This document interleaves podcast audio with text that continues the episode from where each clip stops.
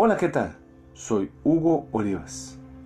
Juan, el capítulo 18, versículo 10 dice, Entonces Simón Pedro, que tenía una espada, la sacó e hirió a un siervo del sumo sacerdote, y le cortó la oreja derecha, y el siervo se llamaba Malco.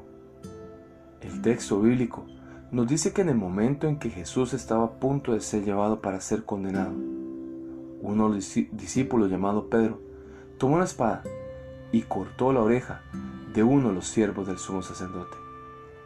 Siempre se nos ha dicho, piense y luego actúe. Sin embargo, usualmente se hace lo contrario. Se nos dificulta el autocontrol de los impulsos porque no aprendimos a demorar la gratificación.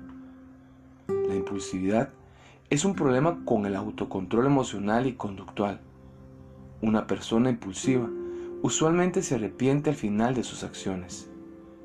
Después de haber actuado impulsivamente, al ver las consecuencias que esto produjo, una persona deberá reparar dos cosas. Número uno, el daño que provocó su impulsividad.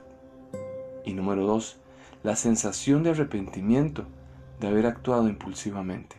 En el contexto de la historia, Jesús le dio una lección de dominio propio y misericordia a Pedro, al restaurar la oreja cortada de aquel soldado. Podemos aprender a tener un mejor control de nuestros impulsos. La Biblia dice en Gálatas 5:22 que el dominio propio es un fruto del Espíritu Santo. Pídele a Dios que le ayude a tener un mejor desempeño en su dominio propio. ¿Qué le parece si somos amigos Búsquenos en nuestras redes sociales, en Facebook o en nuestro canal de YouTube como hugoolivas.com.